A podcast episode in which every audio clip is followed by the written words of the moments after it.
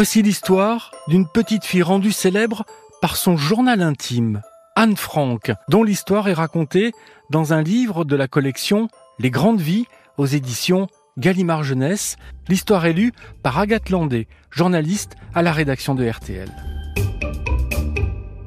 Anne était une enfant juive qui rêvait de devenir écrivain. Cher Kitty, tenir un journal intime sera une expérience très étrange pour quelqu'un comme moi. Car non seulement je n'ai jamais rien écrit, mais il me semble aussi que les bavardages d'une collégienne de 13 ans n'intéresseront probablement jamais personne. Pas même moi. Au début des années 1940, Anne et sa famille se sont cachés des nazis qui occupaient Amsterdam, leur ville de naissance. Les nazis tentaient d'éliminer tous les juifs d'Europe, ainsi que des millions d'autres gens persécutés en raison de ce qu'ils étaient. Faites attention à votre tête. J'ai dû abaisser le plafond de façon à ce que la bibliothèque soit bien ajustée. Désormais, plus personne ne pourra soupçonner qu'il y a du monde ici. Le journal qu'a tenu Anne durant ses années de clandestinité a été découvert et publié après la Seconde Guerre mondiale. Il est devenu l'un des livres les plus célèbres au monde. Anne y décrit les souffrances des familles juives ordinaires pendant la guerre. Et ce journal montre son courage, ses espoirs et ses rêves de lendemain meilleurs pour chacun. Cher Kitty, j'étais très impatiente que les Van Damme nous rejoignent. Mais j'ai un peu changé d'avis. Anne naît à Francfort-sur-le-Main, l'une des plus grandes villes d'Allemagne. Son père est un homme d'affaires prospère dont la famille est implantée à Francfort depuis des siècles. Comme des dizaines de milliers d'autres familles de Francfort, les Francs sont juifs. Anne mène une enfance agréable et heureuse en Allemagne. Sa famille s'entend bien avec ses voisins. Et les deux sœurs ont toujours des amis avec lesquels jouer. Anne ne se doute pas que son pays est en train de changer. En 1929, le monde plonge dans une crise économique qu'on appelle la Grande Dépression et qui a commencé aux États-Unis. Elle affecte tout le monde en Europe, y compris la famille d'Anne, qui doit déménager dans une maison plus petite et moins chère. Cher Kitty, je ne sais pas encore ce que je ressens. En Allemagne, le parti nazi répand des mensonges et déclare les juifs et d'autres minorités coupables des problèmes que chacun affronte. 6000 juifs ont disparu. Ils vont même les chercher dans les asiles psychiatriques maintenant. Plus les Allemands s'appauvrissent et craignent l'avenir, plus ils croient à ces mensonges. Le parti nazi remporte les élections au début des années 1930 et son chef, Adolf Hitler, devient le dirigeant de l'Allemagne. Aussitôt, la vie change pour les Francs et les autres juifs allemands. Les nazis retirent aux juifs le droit de vivre comme les autres. Nous ne sommes plus allemands. Hitler nous a déchus de notre nationalité depuis longtemps. Mip, tenez votre promesse. Venez habiter avec nous. Yann et vous prendrez notre chambre en Arrête bas. de l'embêter, chérie. On a une de ces peurs dans le noir.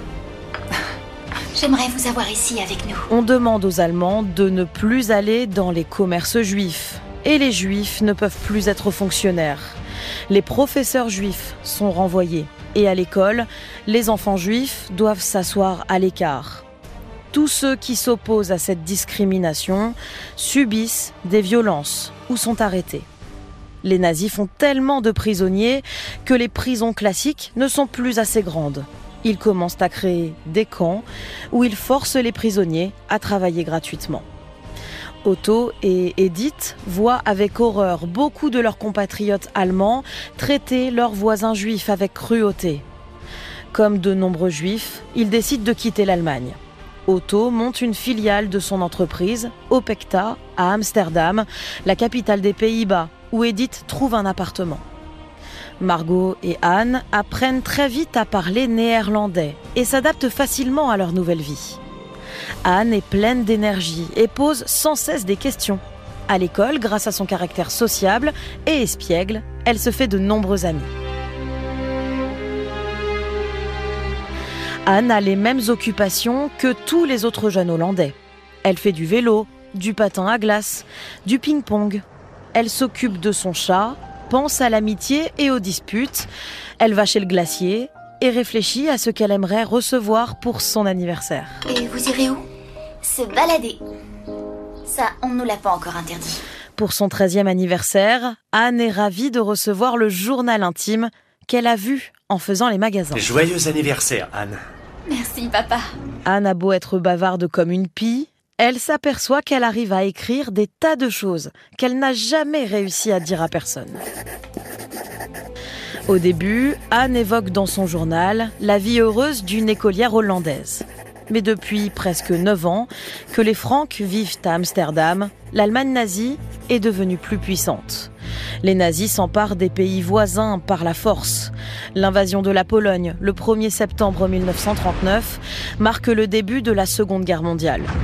En mai 1940, les troupes allemandes envahissent la France, la Belgique, le Luxembourg et les Pays-Bas. Et dans chaque pays conquis, les nazis répandent la haine contre les juifs et d'autres minorités. Bientôt, la discrimination et les persécutions que les Francs ont fui en Allemagne apparaissent à Amsterdam. Les Juifs ne peuvent plus être fonctionnaires et les commerces juifs sont confisqués. Pour protéger son entreprise, Otto en abandonne la direction à ses collègues Victor Kugler et Joe Kleiman. Anne doit désormais fréquenter une école réservée aux Juifs. Otto et Edith tentent de rassurer leur fille, tout en cherchant secrètement un moyen de quitter le pays.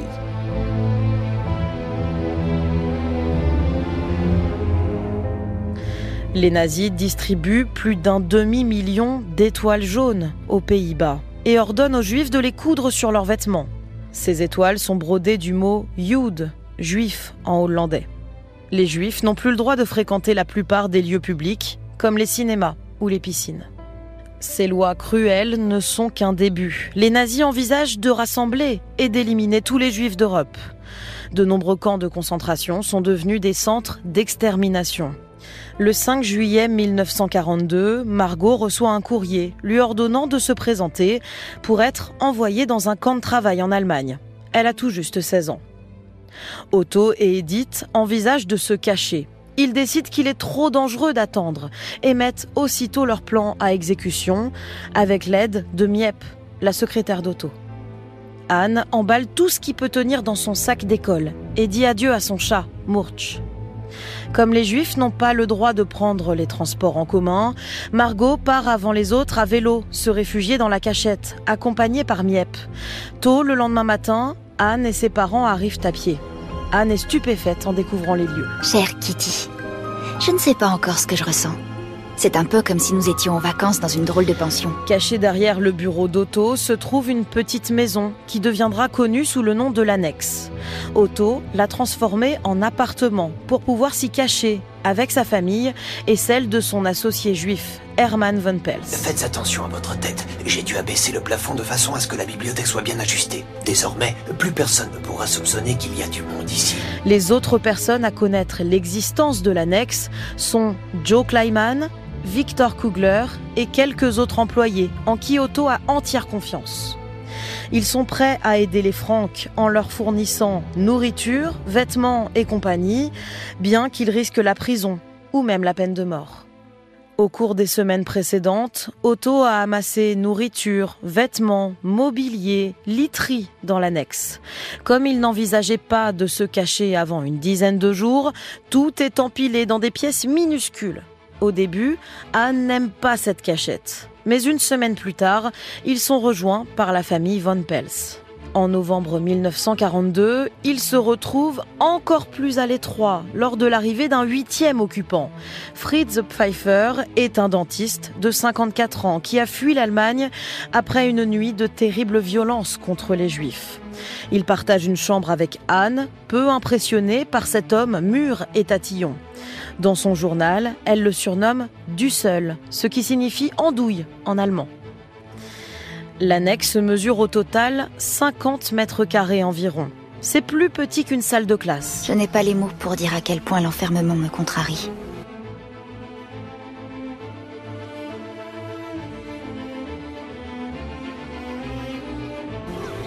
Je suis terrifiée à l'idée qu'on nous découvre et qu'on nous fusille. Dans l'annexe, le silence est de rigueur. Certains employés de l'entreprise d'auto ignorent l'existence de la cachette.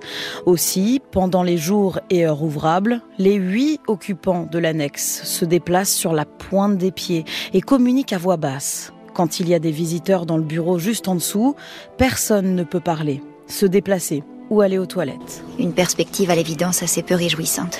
La journée type des habitants tourne autour des précautions à prendre pour ne pas être entendu ou vu de l'extérieur. Le réveil sonne à 6h45. 7h15, se préparer avant l'arrivée des ouvriers de l'entrepôt. 8h30, personne ne peut faire couler de l'eau. Tirer la chasse, parler ou marcher. 9h, arrivée des employés de bureau. Les occupants prennent le petit déjeuner et passent la matinée à lire, étudier ou discuter tout bas. Midi et demi, les salariés rentrent déjeuner chez eux. Les occupants peuvent faire du bruit et passer l'aspirateur, par exemple. Ceux qui les aident viennent souvent leur rendre visite. 13h45, Anne met à profit le moment le plus calme de la journée pour travailler et écrire. 17h30, les employés rentrent chez eux. Les adolescents de l'annexe peuvent sortir et explorer les bureaux vides. Ils écoutent les stations de radio étrangères et dînent. 20h45, préparation des chambres pour la nuit. 21h, chacun se succède aux toilettes et pour se laver au lavabo et se brosser les dents. Et 22h, au lit. Dehors, la situation s'aggrave. Tout le monde a faim. Très vite, Anne s'ennuie et s'impatiente. Dans son journal, elle parle des multiples façons de faire passer le temps dans l'annexe. Miep et Jo empruntent des livres à la bibliothèque et les introduisent clandestinement dans l'annexe. L'auteur préféré d'Anne est Sissi von Marksfeld, dont l'héroïne est une jeune femme volontaire nommée Yup Terheul. Anne aime aussi les biographies et la mythologie grecque et romaine. Une grande partie de la journée est également consacrée à la préparation des repas. Ceux qui les aident achètent des tickets de rationnement au marché noir pour trouver des produits supplémentaires et les livrer à l'annexe. Comme les Franck, les Von Pels et les Fritz ignorent combien de temps ils devront se cacher. Ils commencent à stocker conserves et aliments déshydratés. Ils font de la confiture avec les fruits, font mariner les légumes dans le vinaigre et transforment la viande en saucisses séchées. Au cours des premiers mois, ils reçoivent régulièrement du pain, des fruits et des légumes frais. Ils utilisent même des rations supplémentaires pour préparer gâteaux et biscuits. Mais au fil du temps, les nazis arrêtent certains fournisseurs et il devient difficile de trouver assez de nourriture pour deux familles. Ils finissent par manger la même chose chaque jour. Épinards, patates et laitue bouillie sont souvent au menu. Même les légumes pourris deviennent un régal. Monsieur Dussel, voulez-vous en reprendre une part? Non, merci, c'était bien suffisant. L'activité préférée d'Anne est de tenir son journal. Inspirée par la série Yopter Eul, Anne y écrit des lettres adressées à Kitty, son personnage favori. Même si, après l'arrivée de Fritz, l'annexe est pleine à craquer, Anne commence à se sentir seule. Son journal devient alors son meilleur ami. Elle remplit ses pages d'histoires divertissantes sur son quotidien, mais y consigne également ses espoirs et ses rêves pour l'avenir. Écrire permet aussi à Anne de partager des idées et des émotions fortes qu'elle n'ose pas exprimer tout haut. Brochure de l'annexe secrète. Un centre spécialisé dans l'hébergement des juifs et autres personnes déplacées. Si les journées sont généralement paisibles, calmes et mornes, les nuits à l'annexe sont parfois bruyantes. Anne court souvent se réfugier dans le lit de ses parents. Otto la réconforte en lui racontant des histoires qu'il a inventées pour elle et Margot quand elles étaient petites. L'ennui et la peur rendent l'atmosphère très tendue dans l'annexe. Les familles commencent à se disputer. Comme Anne est la plus jeune et la plus agitée, elle se sent souvent malmenée. Elle se chamaille avec Margot et sa mère. Des querelles éclatent aussi entre familles, surtout entre les deux mères. Cette atmosphère perturbe Anne. Elle commence même à rêver de ces disputes. Mais elle se sert de son talent croissant d'écrivain pour les transformer en scènes amusantes dans son journal. Anne remplit très vite son premier journal et en commence un nouveau dans un carnet. Elle écrit aussi des nouvelles, des contes, des souvenirs, des essais et un roman intitulé La vie de Caddy. Depuis une chambre minuscule à l'écart du monde, Anne crée des dizaines de mondes nouveaux dans sa tête. En mars 1944, les occupants de l'annexe écoutent à la radio une annonce d'un membre du gouvernement néerlandais. Nous demandons au peuple hollandais de conserver tous les journaux et lettres écrits durant cette guerre pour aider le monde à comprendre ce que nous vivons. Anne décide qu'elle essaiera de publier son journal après la guerre sous forme de livre. Elle en réécrit 324 pages, édifiant et améliorant son œuvre comme un écrivain professionnel. Elle ajoute de nouvelles pensées et retire ce qui lui semble désormais puéril. La radio leur apporte parfois des moments de joie, comme lors du débarquement de Normandie. Le 6 juin 1944, les forces alliées envahissent l'Europe en passant par cinq plages de Normandie en France et entreprennent de libérer la France et les autres pays occupés par les Allemands. Les habitants de l'annexe s'embrassent et pleurent en apprenant la nouvelle.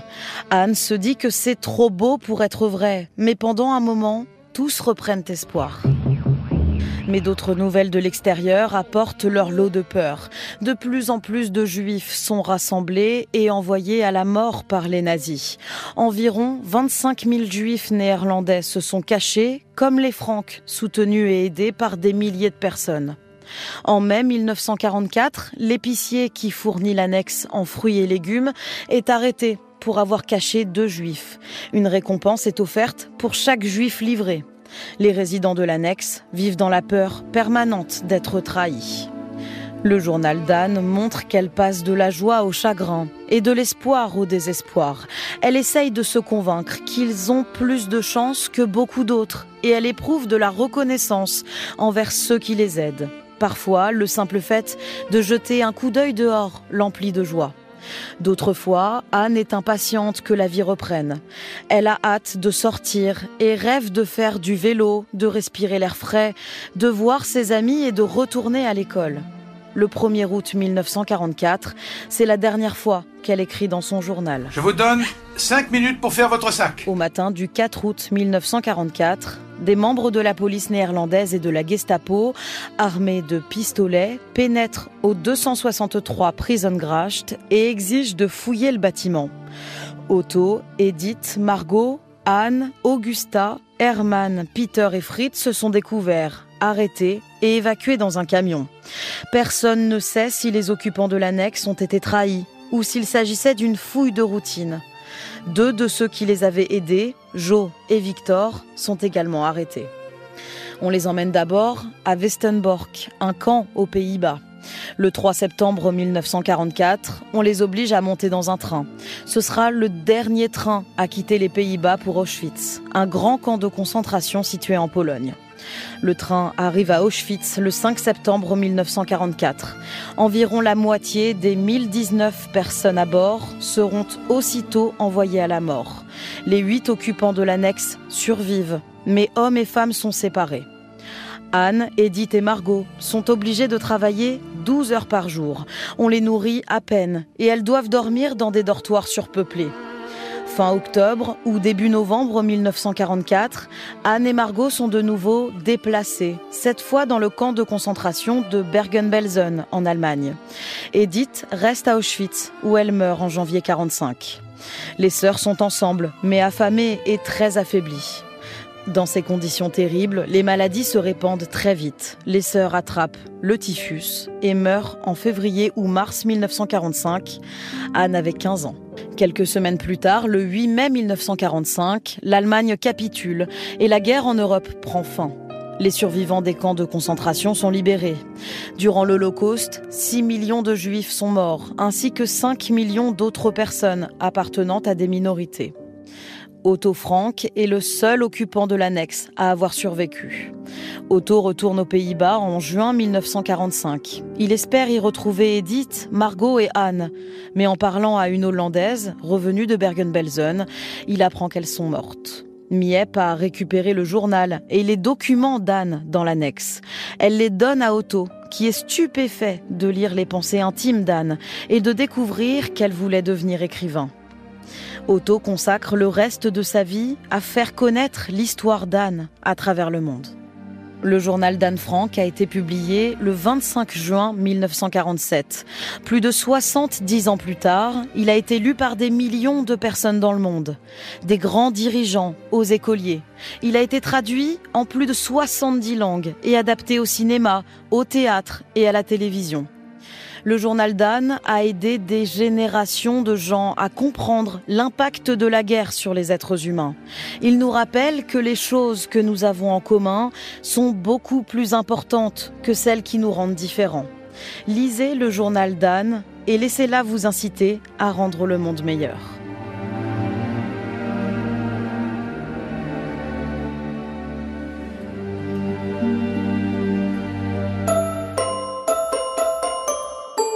Ainsi se termine l'histoire d'Anne Frank et son journal intime, une histoire à retrouver dans la collection Les Grandes Vies aux éditions Gallimard Jeunesse.